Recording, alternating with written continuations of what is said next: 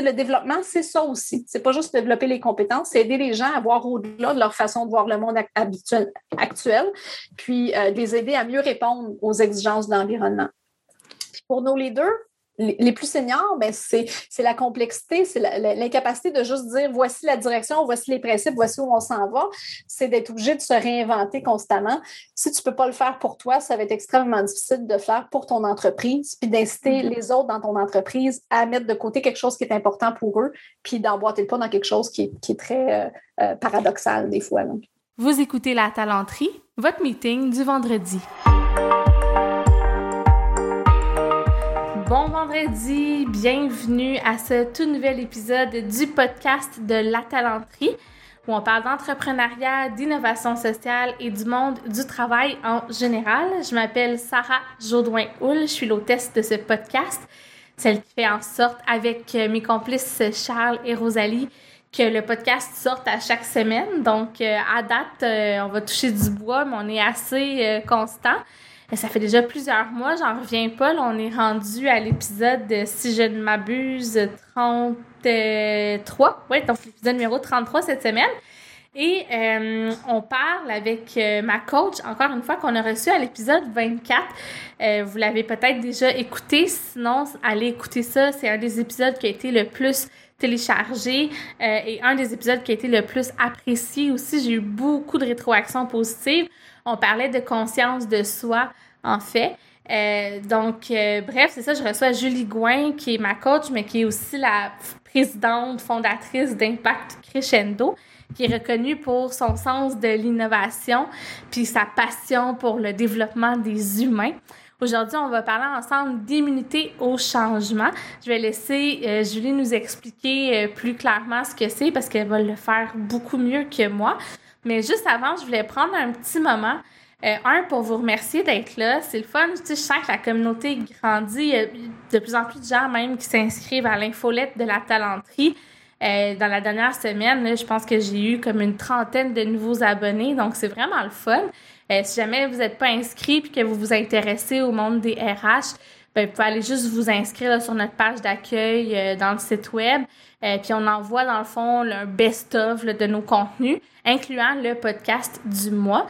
Euh, puis aussi, je voulais pas oublier de vous dire qu'il y a plusieurs invités qui m'ont mentionné qu'il y a des personnes dans les auditeurs qui les contactent après les épisodes. Des fois, juste euh, un petit message euh, de rétroaction sympathique. Ça a donné lieu aussi souvent à des cafés virtuels, à du réseautage. Ça crée des liens. donc, vraiment, ça, ça me fait triper d'entendre ça. Donc, continuez. reste que ces personnes-là viennent sur le podcast bénévolement c'est toujours le fun d'avoir de la rétroaction euh, quand on fait quelque chose, surtout quelque chose de public. Donc, je vous invite à continuer à écrire à ces personnes-là. Trouvez-les sur LinkedIn, envoyez-leur un petit message. Euh, évidemment, si vous avez apprécié le contenu de l'épisode euh, et tout ça. Donc, sans plus tarder, on va accueillir la superbe Julie Gouin qui va venir nous parler d'immunité au changement.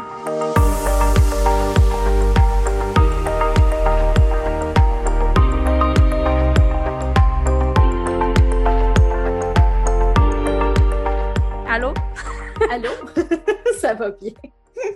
Ça va bien, merci d'avoir accepté euh, d'enregistrer encore avec moi euh, pour une deuxième fois en peu de semaines. Je pense que ça fait juste comme quelques semaines qu'on a sorti le dernier épisode. Fait que merci de te libérer.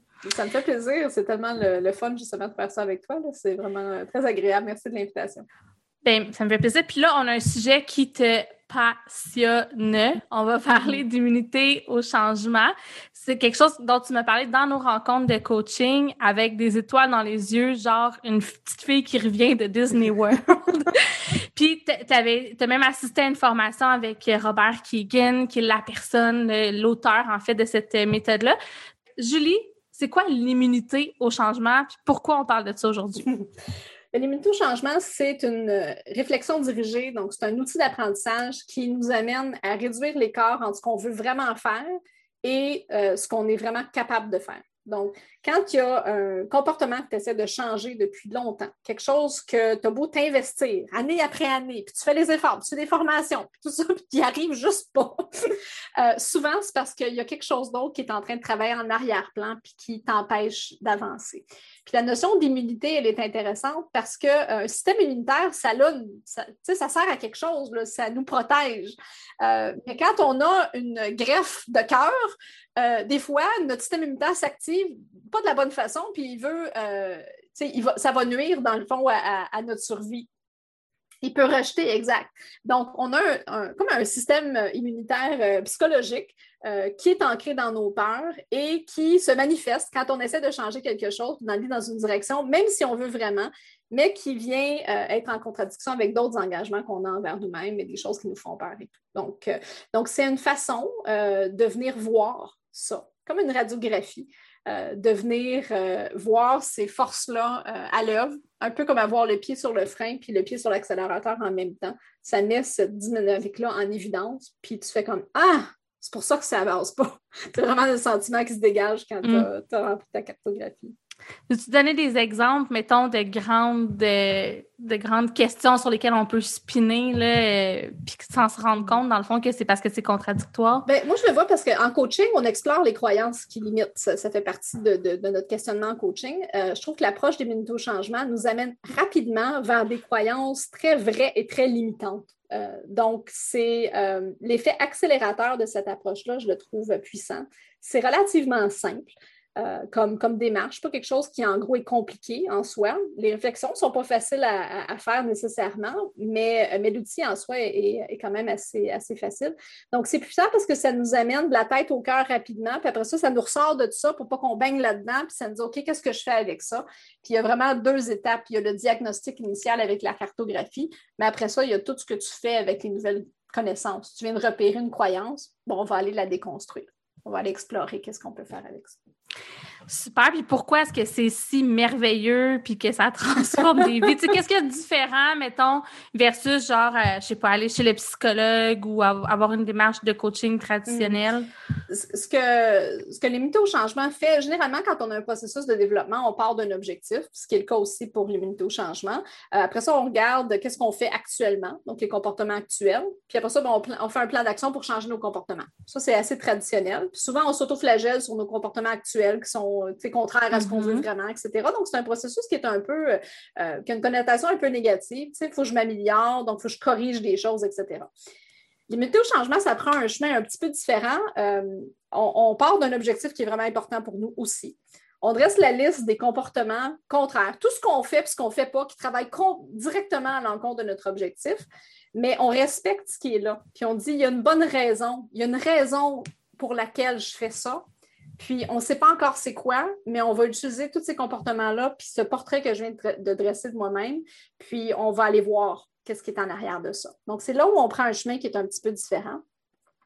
Et euh, il y a une autre analogie que je trouve le fun avec l'immunité au changement, c'est que euh, quand tu euh, chemines dans la cartographie, c'est comme si tu te trouvais dans un coin et tu te fonçais dans toi-même. Donc, tu explores et tout d'un coup, tu te retrouves sur ton chemin et tu vois qu'est-ce qui, est, qu'est-ce qui est à risque pour toi, qu'est-ce qui te fait vraiment profondément peur en lien avec le changement que hmm. tu essaies de faire? Donc, on est dans, euh, dans des peurs, dans des choses qui sont liées vraiment à notre réputation, notre identité, euh, ce qu'on voudrait absolument être ou ce qu'on voudrait ne jamais être du tout dans la vie. Euh, et on touche à ces choses-là facilement, je trouve, dans, la, la, façon qu'on s'y rend. Et on revient aussi rapidement dans un état plus euh, réfléchi à dire, OK, qu'est-ce que je fais avec ça, puis comment je me transforme maintenant. Donc, ça passe de la tête au cœur à la tête euh, de façon très efficace, puis ça nous amène à des choses très profondes euh, qui sont, prennent plus de temps généralement à aller explorer quand on est dans une démarche de psychologie je ne suis pas psychologue, mais ou de coaching, on creuse pour les croyances, mais ça, ça nous amène rapidement à des grosses croyances qui, qui nous limitent. Oui, puis tu sais, on va être transparent avec les auditeurs. On a commencé à faire cette démarche-là ensemble. Et j'ai commencé à vivre l'expérience. Puis tu sais, en tout cas, moi, ce que je trouve, c'est que des fois, ça te fait aussi réaliser des choses que tu n'avais jamais réalisées avant. Fait que tu sais, mettons, on va donner un exemple qui n'est pas nécessairement euh, collé à moi, mais exemple, quelqu'un euh, qui est trop, euh, je sais pas, là, qui est pas capable de dire non, puis qui réalise que, ben dans le fond, c'est pas juste parce qu'il a pas peur de se faire rejeter, c'est aussi parce que, je sais pas, là, il sent qu'il serait incompétent c'est peut-être pas un bon exemple, mais des, des choses euh, qu'on n'avait pas réalisées, puis que en, la manière que les questions sont posées, tu fais comme Ah ben coudon, c'est pour ça hmm. que j'ai tel comportement. sais Je continue à manger des chips, pas juste parce que je m'en fous puis que je, je tiens pas, disons, à être en santé. Hmm. C'est aussi parce que j'ai besoin de réconfort, j'ai besoin de récompense, puis ou je veux pas souffrir ou tu sais n'importe quoi. L'exemple qui est utilisé par Keegan souvent que j'aime bien, c'est quelqu'un qui euh, qui doit prendre des médicaments pour euh, sa pression, je ne sais pas trop, quelque chose du genre où euh, on le sait que, tu sais, euh, on a fait une crise de cœur, on a besoin de changer nos habitudes de vie pour ne pas mourir, ce qui est assez flagrant, mais qui malgré ça, il y a des gens qui continuent avec leurs anciennes habitudes. C'est pas parce qu'ils manquent de volonté. Puis quand on passe au travers l'examen, dans ce cas-là, dans, le, processus, dans ce cas-là, il arrive à la, réalisation que je ne prends pas mon médicament parce que si je prends mes médicaments, ça va être le signe ultime que je, que je suis vieux puis que j'ai besoin de médicaments pour être en santé. Fait qu'il y a comme quelque chose qui est rattaché à son identité, qui est très fort, puis qui l'empêche de faire quelque chose qui va l'aider aussi. Donc, à partir du moment où on a mis le doigt sur quelque chose comme ça, euh, on peut voir qu'est-ce qui te fait croire que, puis comment on peut faire des tests pour commencer à déconstruire ces croyances-là. Et en faisant ça, ben, on vient faire un, opérer un changement qui est beaucoup plus durable au niveau de nos comportements, parce que toutes les croyances qui font que nos comportements actuels ont plein de bon sens, on les défait fait que là, nos comportements actuels, ils ont comme moins de bon sens, donc on, change plus facilement euh, nos comportements pour aller plus dans le sens de nos, objectifs. Fait que c'est une démarche, tu sais, quand même très structurée avec des étapes. J'ai lu le, livre, tu sais, rapidement, puis je fais la démarche en parallèle avec toi, puis on avait comme hâte d'enregistrer. Mm-hmm. Fait qu'il parle de faire une radiographie de vraiment d'avoir la mais ça c'est comme l'étape 1 fait que tu sais de comprendre un peu ce que tu dis là pourquoi on bloque pourquoi on spin pourquoi on se rencontre tout le temps sur le chemin. Mm-hmm. puis après ça il y a comme d'autres étapes qui sont de défaire les croyances. Ça ça se passe comment ces étapes là c'est quoi concrètement qu'on fait? On, fait des tests, un peu comme un chercheur. Euh, euh, on, part avec l'hypothèse. En fait, une de nos croyances, une des croyances sur lesquelles on, aboutit avec le diagnostic, qui est la radiographie. on se regarde soi-même, on voit le système immunitaire qui est à, l'œuvre. On veut faire ça, mais là, le système immunitaire est dit danger, danger, ne fait pas ça, et tout ça, ça reste qu'on ne fait rien. Donc, euh, on part d'une des croyances qui est dans notre cartographie d'immunité au changement, et elle devient une hypothèse. Est-ce que c'est vrai ou est-ce que c'est pas vrai ça? Des fois, dans notre tête, on sait que c'est vrai, mais si ça se ramasse sur notre cartographie, c'est parce qu'il y a une partie de notre cœur, il y a quelque chose qui est encore attaché, ça a encore une certaine emprise sur nous. Donc, ça vient teinter nos décisions, puis ça vient influencer nos comportements. Donc, euh, on, décide laquelle on veut travailler et on, euh, prépare une expérience, dans le fond. Je vais faire telle chose. Ou ça, peut être une action concrète qu'on fait. On va essayer un comportement, mais pas dans le but de changer un comportement. Dans le but de voir si notre croyance, elle est vraie ou non dans ces circonstances-là. On vient la, la, rendre un peu plus perméable, on vient la contextualiser, puis on fait ça vraiment comme des sprints de développement euh, en mode agile, mais c'est des mm-hmm. sprints de développement en, mode développement personnel et professionnel. Euh, et c'est comme ça qu'on fait évoluer non seulement nos compétences puis nos comportements, mais nos façons de penser, nos mindsets. Ça, c'est une des plus gros apports, je trouve, de cet outil-là. C'est que ce n'est pas facile de changer des, mentalités. On le sait en RH, c'est à peu près les choses qui sont les plus difficiles à transformer dans les organisations, c'est les façons de penser des gens. Euh, et, cet outil-là accélère euh, l'accès à ce qui va vraiment changer nos façons de penser, ce en quoi on croit. Puis après ça, ben, le reste s'ensuit beaucoup plus facilement. On va revenir à comment on peut l'utiliser dans les organisations, mais avant, mm-hmm. j'ai le goût de pousser ton exemple de tantôt sur les médicaments. Tu sais, le mm-hmm. monsieur qui, qui sait là, que c'est comme pour rester en vie, il faut qu'il prenne ses médicaments, mais il les prend pas parce que dans le fond, ça le fait sentir vieux. Mettons, là, ça, c'est son diagnostic, c'est sa radiographie, c'est le genre de OK, c'est pour ça que je bloque. Après ça, les tests, qu'est-ce qu'ils pourraient tester, mettons, par exemple, pour euh, overcome? Euh? Ben, c'est sûr que ça dépend, euh, qu'est-ce qui lui fait peur là-dedans, mais on, puis le degré de test qu'il ferait. Donc, est-ce qu'il est prêt à prendre son médicament à chaque jour la semaine prochaine, mais il ne le prendrait pas juste pour le prendre, il le prendrait pour voir comment il se sent. Donc, quand je prends mon médicament, c'est quoi l'information que je peux recueillir? Comment je me sens à ce moment-là? Est-ce que je suis fière de l'avoir pris? Est-ce que je me sens vieux? Euh, etc. Donc, l'idée, je pense que c'est pas l'exemple le plus facile pour moi d'extrapoler dans un test parce que c'est un geste assez simple. Mhm, mais, l'idée, peu importe le geste que tu poses, euh, c'est d'être en observation après euh, des données externes, comment les gens autour de moi réagissent, comment mon corps réagit.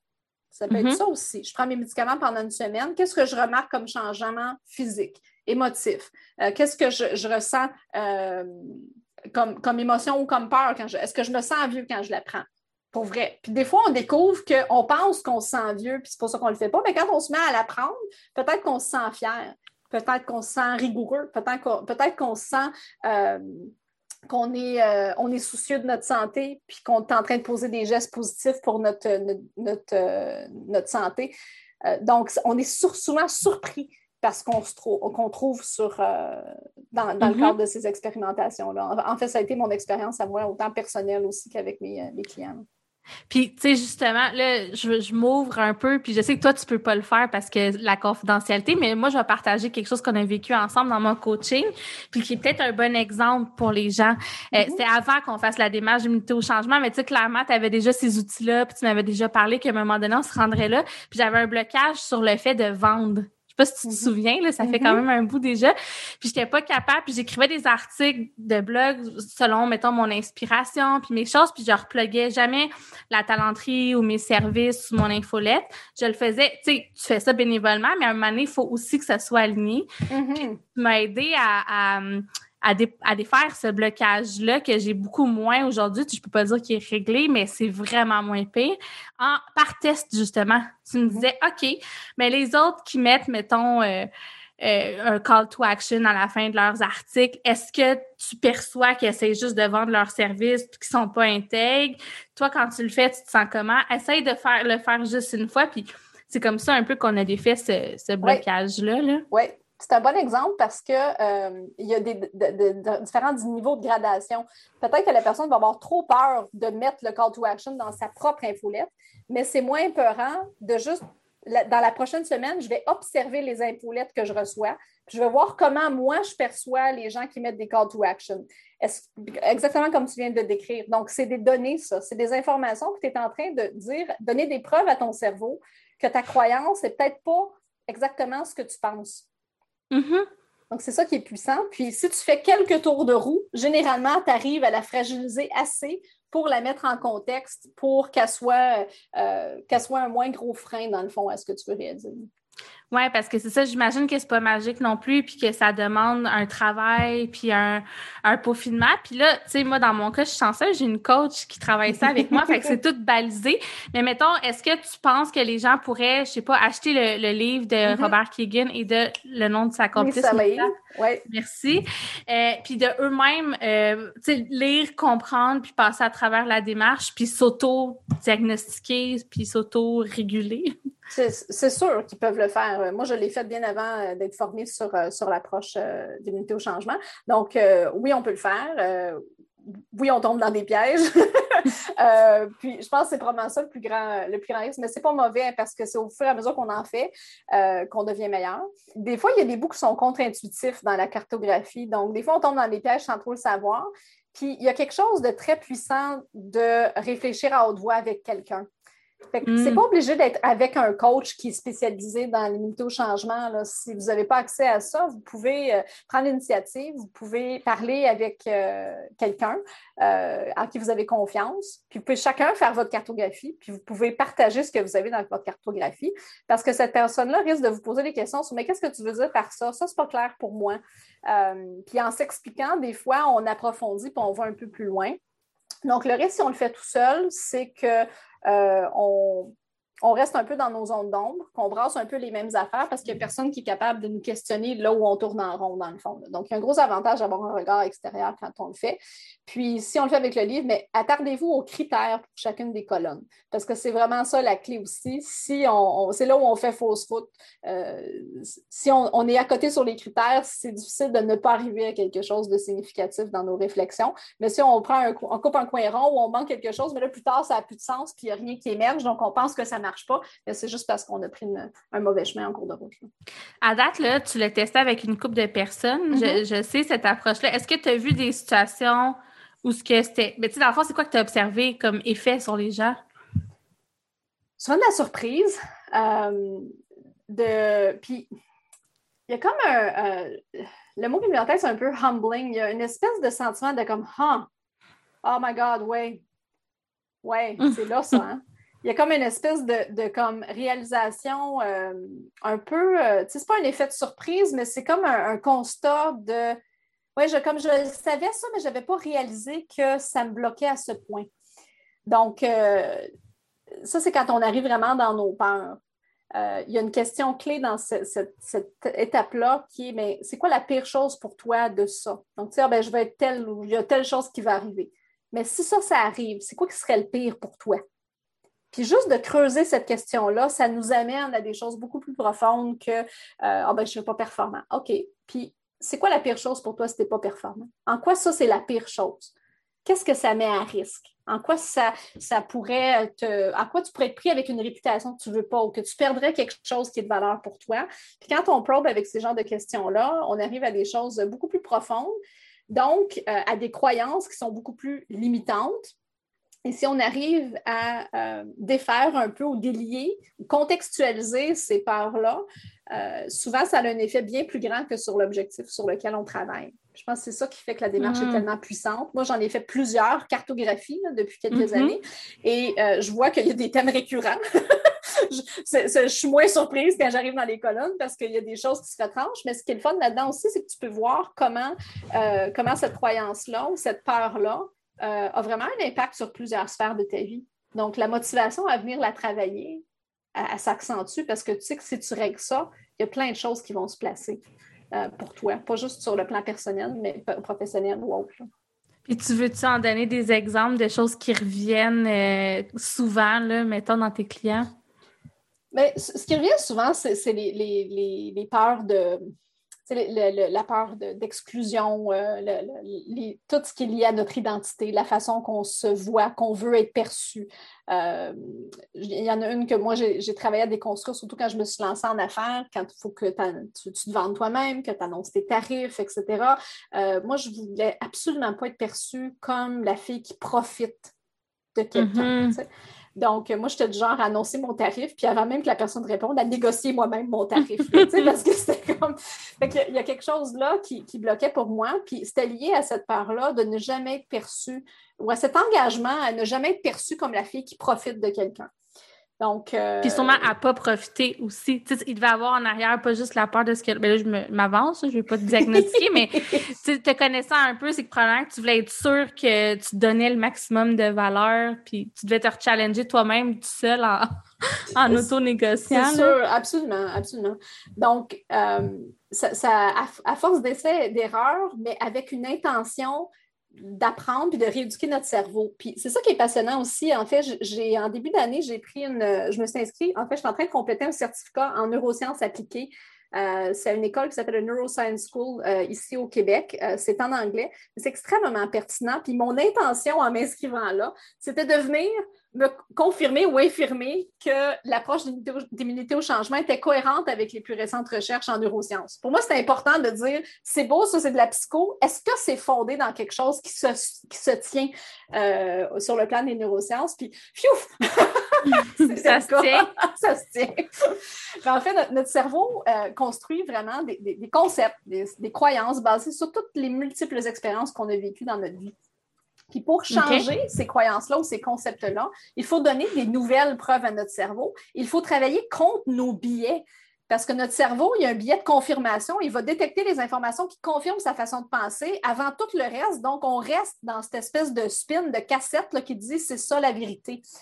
Puis, hmm. l'approche d'immunité au changement, euh, comme c'est démontré dans les neurosciences, tu fixes un objectif, euh, tu expérimentes et tu persévères et tu pratiques et tu pratiques jusqu'à ce que ton cerveau se soit rééduqué par rapport à cet élément-là. Donc, tu dois lui donner des preuves que ce que tu crois, ce n'est pas vrai. Mais il faut que tu cherches ces preuves-là, puis il faut que tu sois délibéré pour trouver ces preuves-là, parce que naturellement, ton cerveau ne va pas aller chercher ce qui est contraire à ses, croyances, il va aller chercher ce qui confirme ses croyances. Donc, ça m'a hmm. beaucoup rassurée, mais ça m'a fasciné aussi de voir euh, la puissance de toute la période de test après le diagnostic de l'immunité. C'est l'autre, ça change vraiment le voir, c'est une chose. À partir du moment où tu le vois, là, tu as le pouvoir de le manipuler, de le remettre en question, d'en prendre la responsabilité.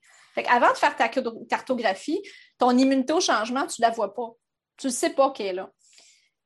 Puis à partir du moment où tu fais ta radiographie, bien là, tu le vois.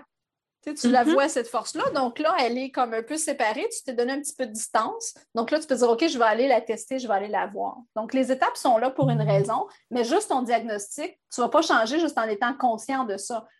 Il faut poser des gestes délibérés pour se rééduquer euh, au niveau de notre cerveau sur nos croyances pour qu'on soit capable de changer nos comportements.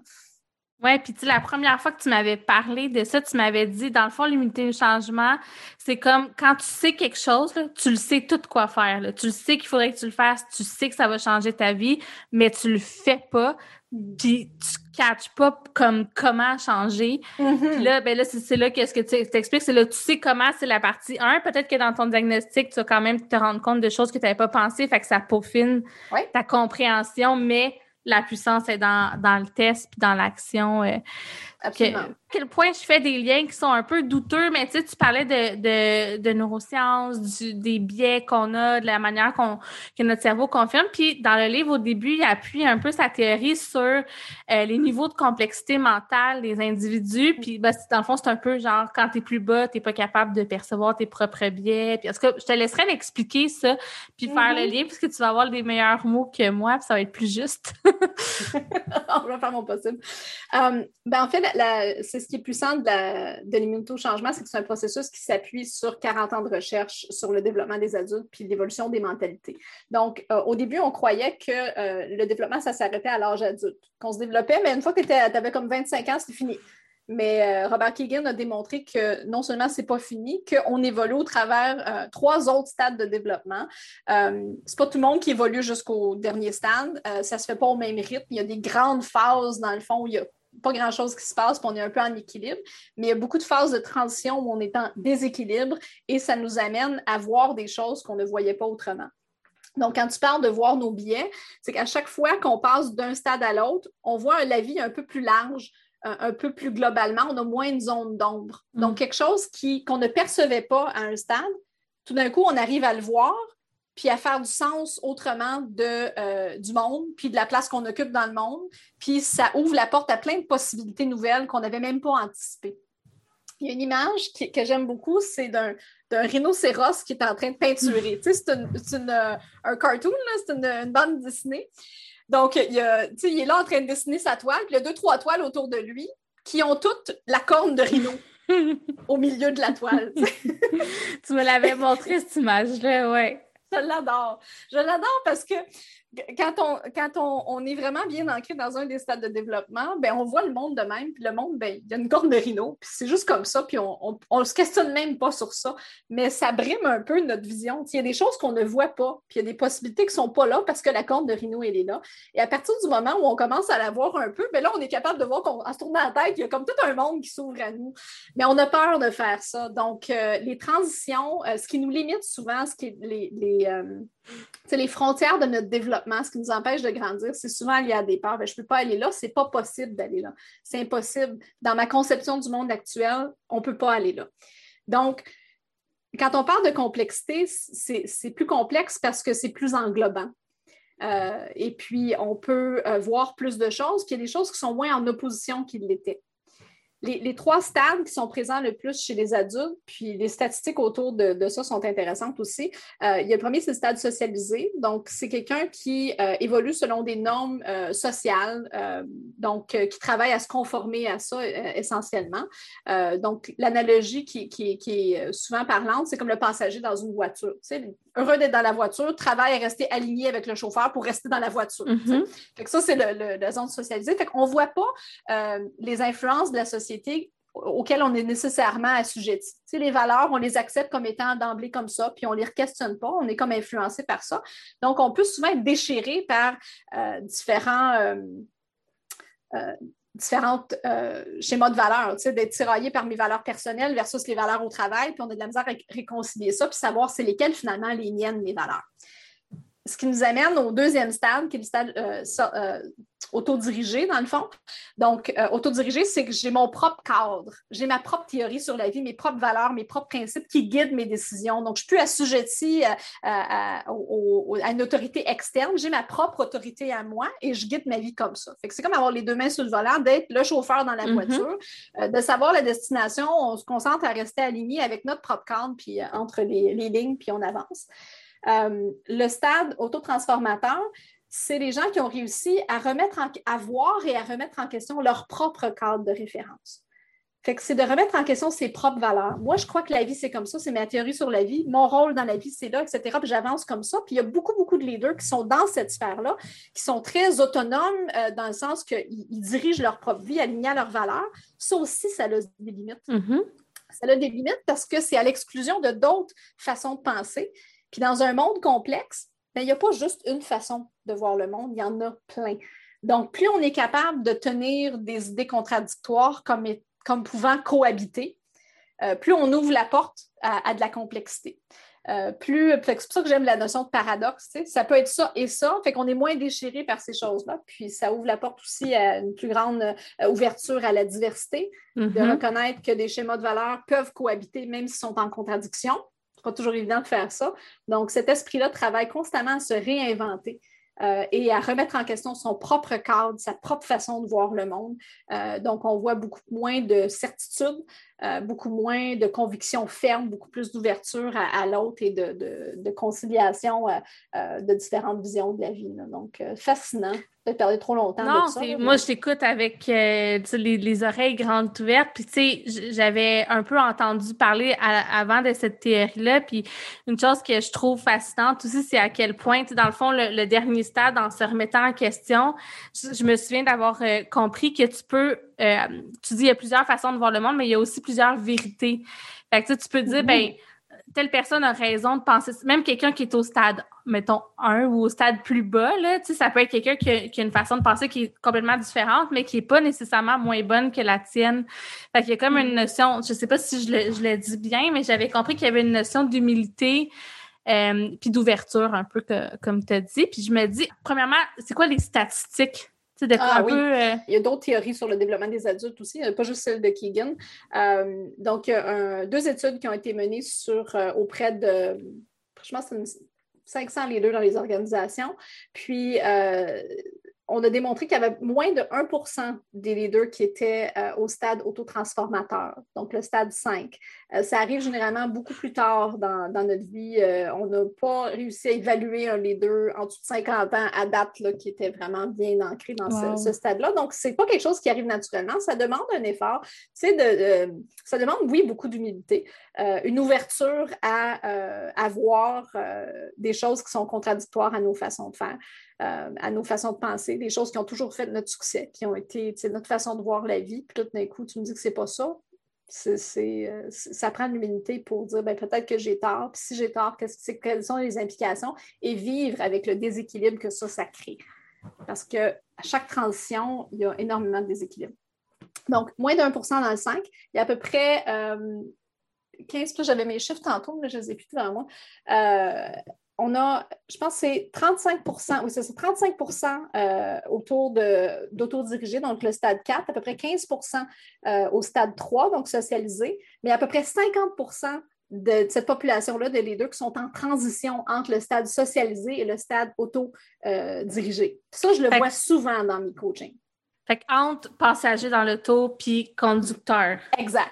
Donc, c'est quoi mes vraies valeurs à moi versus celles qui ont été euh, inculquées dans mon environnement, euh, d'être moins déchiré en deux schémas ou des attentes de d'autres, mais moi, je veux quoi au travers de tout ça? Donc, cette transition-là, elle est très, très, très présente dans nos organisations, très présente chez nos leaders aussi. Puis chez les leaders exécutifs, ceux qui étaient plus près ou en transition vers le, stade 5 euh, avaient des résultats supérieurs au niveau de, leur organisation. Donc, la, la complexité mentale, elle n'est pas juste cognitive, c'est pas de l'intelligence c'est une complexité, une, compréhension plus complexe euh, sur le plan cognitif, mais également dans nos relations et aussi au niveau émotionnel. Donc, c'est ces trois facettes-là, dans le fond, qui évoluent au cours de notre vie, euh, qui deviennent progressivement plus complètes, plus complexes.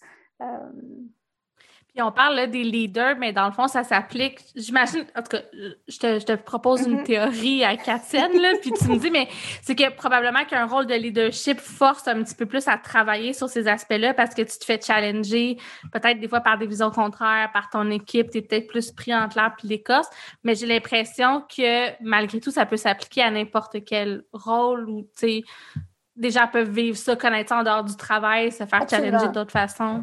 Oui, et puis on peut juste le, voir comment les gens ont vécu la, pandémie. Euh, moi, j'ai trouvé ça fascinant de, regarder les réactions des gens au travers ces lunettes-là du développement. Euh, puis les réactions, c'est pas toujours facile au travers des comportements de voir les gens sont où. Mais tu sais, avant d'arriver au stade socialisé, il y a le stade 2 euh, qui est un stade plus très instrumental, donc qui est très concret et très centré sur nos propres besoins. Donc, il y a des gens pour qui ça brimait énormément leurs besoins, puis ils n'arrivaient pas à concevoir, euh, mettre de côté leurs propres besoins pour le bénéfice, pour un, impératif social ou d'être qu'on impose une autorité euh, extérieure qui vienne euh, nuire à ses besoins. Donc, il y a des gens qui ont anti-masque. exact. Mais tu sais, un anti-masque, ça peut être quelqu'un qui, qui est à ce, ce stade-là, qui est très axé sur ses besoins, mais ça peut aussi quelqu'un qui est au stade auto-dirigé, qui a des valeurs très profondes, qui sont en contradiction avec ces valeurs-là, euh, plus sociales ou autres. Donc, ce n'est pas un indicateur que quelqu'un est à un stade de développement, mais je pense que tout le monde l'a vécu très différemment aussi en fonction de où était rendu. Et l'aspect, qu'est-ce qui était déchirant pour un, était très différent de ce qui était déchirant pour l'autre, aussi par rapport à où ils étaient dans leur, euh, euh, leur cheminement. Donc, ça, pour quelqu'un qui, était, qui avait des valeurs très profondes qui sont à, lui ou à elle de, liberté, ça pourrait être perçu comme être en, frein de la liberté. Euh, mm-hmm. mais si on accueille cette tension-là que ça crée, puis qu'on arrive à voir ça comme une contribution au, bien commun, là, on commence à évoluer, à tendre vers euh, le, niveau 5, qui est beaucoup plus dans un, objectif qui, est moins centré sur, euh, sur sa propre théorie de la vie dans le livre, euh, justement, quand il expose un peu les schémas, puis, j'en reviens tout le temps à ce livre-là, mais pour lui, il était vraiment passionnant. Je l'ai lu en, diagonale, mais c'était vraiment euh, mm-hmm. passionnant. Fait que c'est une diagonale euh, pas si diagonale que ça, finalement. puis il expose, en fait, que la complexité au sein de la société a évolué dans tous les rôles, dans toutes les mm-hmm. sphères. Fait que est-ce que il y a plus de pression, en fait, là, pour évoluer dans les stades, tout ça. Mm-hmm. encore une fois, c'est une théorie à Saint-Saëns, mais je me dis, est-ce que ça contribue pas, justement, au fait que tout le monde se dise, ben moi, j'ai mon propre cadre de valeur, j'ai ma propre façon de voir les choses, puis là, peut-être, ça crée plus de, de tension euh, sociale. versus, mettons, je suis ce que l'Église me dit ou mm. ce que le gouvernement me dit. Ben, en ce sens-là, je pense que oui, je pense qu'il y avait, euh, tu sais, si on regarde la Révolution tranquille au, Québec, puis euh, le, au début, on ne questionnait même pas cette autorité-là externe. Donc, il y a eu un mouvement collectif euh, euh, où on, s'est dissocié, mais se dissocier de une façon de penser ne veut pas dire nécessairement qu'on ne va pas vers une autre. Donc, l'analogie de, la grenouille qui sort de l'eau, mais pour qu'elle se transforme, il ne faut pas qu'elle saute dans le prochain, euh, le prochain étang à côté, là, parce qu'elle va juste rester une grenouille. Mais tu sais, celle qui est sortie et qui est restée sur la terre, elle évolue vers autre chose. Donc, euh, on peut se défaire d'un cadre puis d'une autorité externe pour venir s'accrocher à une autre. Fait que ça, c'est quelque chose à garder en tête. Fait que ça ne veut pas dire que tout le monde au Québec est maintenant euh, auto-dirigé parce qu'on a vécu ouais, non. euh, mais tu as raison de dire que la complexité du monde, euh, et en fait, c'est les exigences qu'on a envers les gens par les rôles personnels, professionnels, euh, se sont accentuées dans les, les dernières années. si on pense juste dans nos organisations avant, là, les baby boomers ou autres, on ne leur demandait pas de réinventer leur travail, on ne leur demandait pas d'être innovants dans leur travail. On, on était dans le voici la ligne directrice, on s'en va dans le sens-là, puis on respecte. Fait qu'on follow the line, puis on s'en va dans ce sens-là. Donc, on, s'attendait à ce que les gens soient à peu près à un niveau 3, socialisés. On suit la culture, on avance dans ce sens-là, c'est ça nos valeurs, on emboîte le pas. Maintenant, ce n'est pas ça qu'on demande aux gens qui travaillent dans nos organisations. On leur demande de, connecter avec leurs valeurs, on leur demande de, les identifier, de s'associer aux valeurs de l'entreprise, de trouver un sens euh, à leur mm-hmm. travail. On leur demande d'innover, d'activer leur force. On leur demande d'être auto-dirigés dans un certain sens, de prendre en charge leur développement. Euh, on, a beau dire ça. Si les gens, sur le plan développemental, ne sont pas rendus là, ils ne vont pas prendre en charge leur développement on a besoin de revenir une étape en arrière puis les aider à faire la première transition pour réaliser qu'ils ont un pouvoir puis qu'ils peuvent décider en fonction de leurs propres euh, besoins et leurs propres, pas leurs propres besoins, mais leurs propres convictions, leurs propres principes. Et ensuite, ils vont être capables de poser des gestes de façon autonome. Mais on s'attend à beaucoup plus d'autonomie des gens aujourd'hui au travail qu'on s'attendait dans le passé. Donc, les exigences sont plus grandes. Pour certains, c'est super. Pour d'autres, ça crée un déséquilibre, ça crée un clash. Et on a besoin de travailler avec ces gens-là pour euh, le développement, c'est ça aussi. C'est pas juste développer les compétences, c'est aider les gens à voir au-delà de leur façon de voir le monde actuel, puis euh, les aider à mieux répondre aux exigences de l'environnement. Pour nos leaders, les plus seniors, ben c'est la complexité, c'est l'incapacité de juste dire voici la direction, voici les principes, voici où on s'en va. C'est d'être obligé de se réinventer constamment. Si tu ne peux pas le faire pour toi, ça va être extrêmement difficile de le faire pour ton entreprise, puis d'inciter mm-hmm. les autres dans ton entreprise à mettre de côté quelque chose qui est important pour eux, puis d'emboîter le pas dans quelque chose qui est, très euh, euh, paradoxal des fois. Puis là, ça refait le pont parfaitement avec notre début de conversation, tu sais, qui était plus axé sur la, méthode d'immunité au changement qui est, j'imagine, un outil, en fait, pour aider euh, à, évoluer dans notre complexité mentale, dans notre façon de voir le monde. Oui, tellement. Puis c'est ça qui... En fait, c'est ça le, travail euh, le plus récent avec euh, les soleils. Puis Robert Keegan il a été critiqué beaucoup au début parce que c'est complexe. C'est pas, pas facile. Ses premiers livres, c'est tout un, tout un exercice mm. à, lire ça. Moi, j'ai trouvé ça fascinant, mais ça m'a pris vraiment un effort. Donc, il n'a pas été souvent reconnu pour sa simplicité. C'est un des modèles de développement les plus complexes. Ceci dit, euh, les soleils et lui ont travaillé beaucoup dans les 20 dernières années à rendre ça accessible, opérationnel. Et il y a des organisations maintenant qui euh, vivent euh, ces processus-là de transformation à grande échelle. On les appelle des DDO, des Deliberately Developmental Organizations. Donc, ils ont réussi à montrer au travers certaines organisations que ces principes-là pouvaient vivre à grande échelle. Et ils ont développé une, méthodologie vraiment de réflexion qui nous amène à voir les limites de nos façons de penser, puis à mettre de l'avant des petits tests qui nous aident à déconstruire ce qui nous limite, puis à passer tranquillement, mais en fait plus rapidement au travers les stades de développement. Je pense que c'est c'est la suite du développement. On a plein d'ambitions euh, planétaires d'avoir des objectifs de, de, développement durable et autres. Et on a vraiment besoin, nous, comme humains, de penser autrement, euh, puis de voir le monde autrement, euh, puis d'évoluer dans des compétences qui ne sont pas techniques, mais qui sont très adaptatives. Puis ça, ça ne se fait pas avec des cours, des formations, puis du développement des compétences. Ça se fait avec des, euh, des réflexions sur nos croyances, puis d'avoir des façons simples d'amener les gens à graduellement confronter leur peur à leur rythme pour être capable de, de, de voir les choses, ce qui est possible en fait, puis ce qui nous les met en ce moment. Puis je trouve ça vraiment fascinant. Puis tu as raison, le développement durable, c'est tellement un bon exemple de quelque chose que tout le monde veut ça. On veut tout être écolo, mais sais, on commande sur Amazon euh, ou on commande, puis on est, à chaque fois, tu te sens pas en cohérence avec euh, tes valeurs puis ce que tu essaies de faire.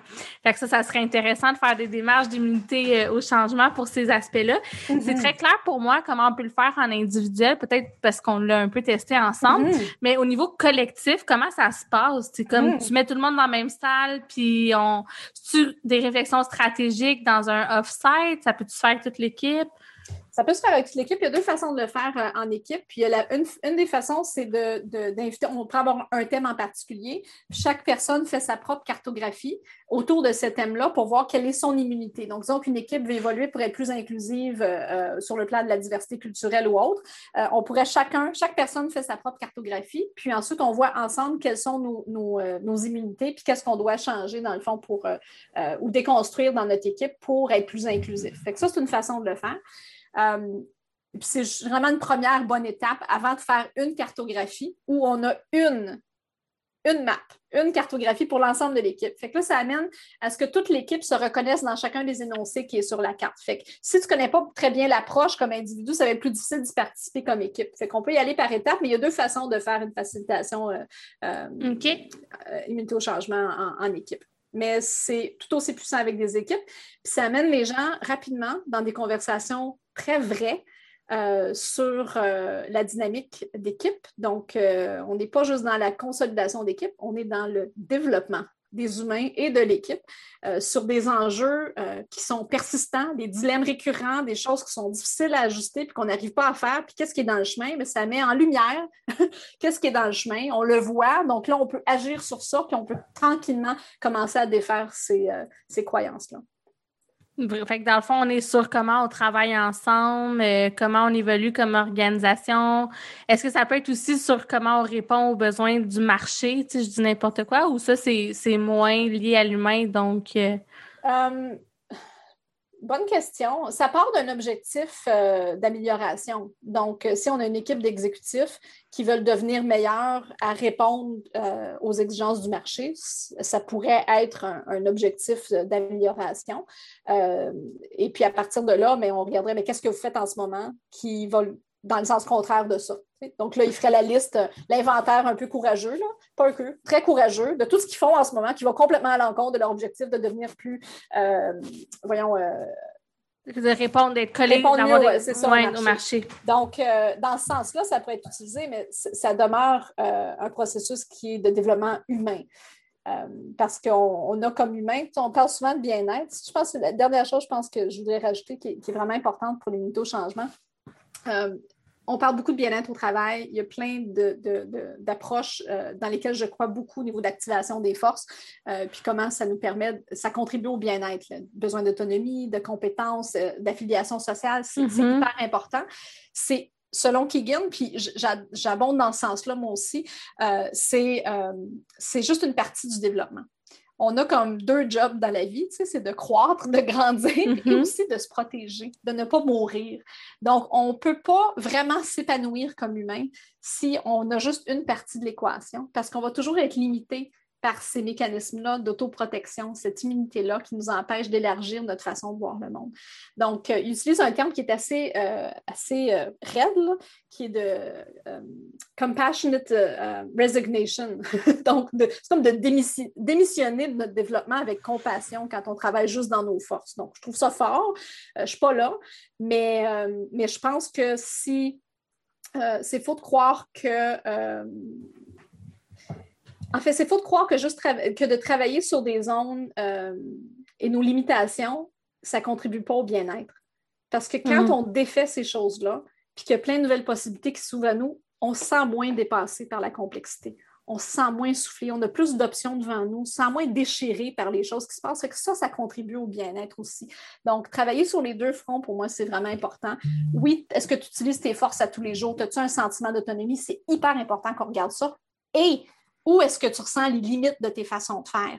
Viens, on va aller explorer ça aussi pour pas que tu sois limité, puis pour que tu puisses devenir pleinement ce que tu peux être. il y a comme un potentiel inexploité là, si on fait juste travailler dans les forces, qui selon moi est aussi important que, que l'autre. C'est intéressant, c'est un petit peu à ben, j'ai envie de dire c'est à contre-courant. Oui, parce qu'on on dit tout le temps, ben là, il faut miser sur les forces, il faut être positif. Euh, tu sais, il faut juste que tu acceptes puis tu t'entoures d'une équipe qui a des forces complémentaires. Mm-hmm. euh, fait que je trouve ça intéressant que tu amènes une nuance de dire oui, mais il euh, faut que tu travailles sur tes limites pour aussi évoluer. Là. Ça, on l'entend pas tant, mettons, ces temps-ci. Non, en fait, c'est un ou l'autre. C'est soit qu'on est vraiment dans les forces ou on est dans juste les limites, puis il faut que tu travailles sur tes, tes, tes, faiblesses. Donc, euh, pour moi, limiter au changement, c'est, euh, changement, c'est pas travailler sur tes faiblesses, c'est de venir voir les limites de ton développement et venir les repousser mais vraiment activement. Ça, ça veut dire confronter ses peurs, ça veut dire de se sentir vulnérable, de voir où est-ce qu'on se sent le plus vulnérable, mais après ça, de revenir et de dire, OK, qu'est-ce que je fais moi pour aller euh, reconstruire ça dans mon, dans mon esprit? Julie, je sais que tu lances bientôt un parcours qui est comme qui s'inspire de l'immunité au changement. Je sais pas si tu es prête à l'annoncer déjà, euh, mais en tout cas, si tu veux peut-être faire un petit punch ou euh, j'imagine que ça sort. Je sais que ça sort bientôt, fait que oui, en fait, exact, ce soit déjà sorti ou c'est sur le point de sortir. C'est euh, un, parcours qui s'inspire euh, fortement du travail de Robert Keegan, des organisations qui ont intégré des principes de développement à grande échelle dans leur organisation. Ça s'appelle Mission Éco. Donc, éco pour épanouissement et croissance de, des humains et de l'organisation. Donc, développement ne veut pas dire qu'on ne met pas l'accent non plus sur le développement et la croissance euh, des affaires. Donc, les deux peuvent cohabiter et ils cohabitent dans ces cultures-là. Mais ça va au-delà des cultures DDO euh, qui ont été étudiées par Keegan pour intégrer des principes euh, qui sont orientés justement sur les forces, où on met de l'accent également sur l'épanouissement des personnes selon les théories de la motivation. Comme ça, on regarde vraiment les deux côtés du développement. Ah, nice. Fait que dans le fond, c'est comme un parcours de développement plus plus euh, où tu regardes le développement de l'individu, mais aussi tu mets ça en parallèle avec le développement de l'équipe, de l'organisation. Mm-hmm. Euh, puis là, tu vas plus loin. Plus, je sais que tu me disais aussi que ça, ça, ça, ça, s'inspire, en fait, oui, de la théorie limitée au changement, mais de plein d'autres affaires. Tu tantôt dans le podcast, tu as parlé de, de neuropsychologie, neurosciences, oui. neurosciences, neurosciences, de, de, de, plein d'autres concepts. Fait que vous avez un peu toutes mis vos connaissances euh, au service de ce nouveau parcours-là. Oui, c'est un peu, on a connecté les, les, morceaux sur quelques approches de développement qui étaient très puissantes et on, on, a euh, mis en place un, parcours, dans le fond, qui nous aide à intégrer ces notions-là. Un, à le vivre soi-même. Euh, on vous fait vivre au travers le parcours ce que c'est d'évoluer dans une culture de, comme ça. Donc, autant d'activer ses forces que d'être en, train de repousser les limites de son développement et euh, de construire même, en même temps euh, son parcours, sa feuille de route pour venir intégrer ça et influencer son équipe ou son organisation à évoluer dans ce ah! sens-là. Fait que moi, mettons, je m'inscris au parcours, je vais vivre l'expérience de qu'est-ce que ça mm-hmm. ferait si je l'amenais dans mon organisation. Puis après ça, je vais avoir mon plan de match pour pouvoir le faire. Puis comme professionnel RH, je me revirer de bord pour faire comme OK, gang, on va euh, changer la manière qu'on voit le développement à l'interne, mettons. Exact. Yes! Ben écoute, ça a l'air vraiment le fun. Fait que j'invite les gens que ça pourrait intéresser d'aller. On va mettre les liens, en mm-hmm. fait, dans les notes d'épisode, comme toujours. Puis ben, j'avais déjà invité les gens à te suivre euh, au dernier podcast. Fait que si c'est pas encore fait, allez suivre Julie Gouin sur sa page LinkedIn. Allez suivre aussi Sophie Gadouri. On va la plugger vu que tu travailles avec elle. Euh, puis qu'on la recevra de toute façon dans les prochaines semaines pour jaser de feedback parce qu'on s'était promis, on avait promis aux auditeurs de leur revenir avec un épisode là-dessus. Puis ben on avait trop le goût de parler d'immunité au changement euh, parce que je le vis en ce moment avec toi en coaching. Toi tu es là-dedans, fait qu'on s'est dit ben aussi bien battre le fer pendant qu'il est chaud, mais on va refaire un autre épisode d'ailleurs avec Sophie justement. Ce serait une discussion à toi. Moi aussi, j'ai super hâte. Donc, merci, Julie. Puis on se dit bye bye à la prochaine. Merci, Sarah. Bye.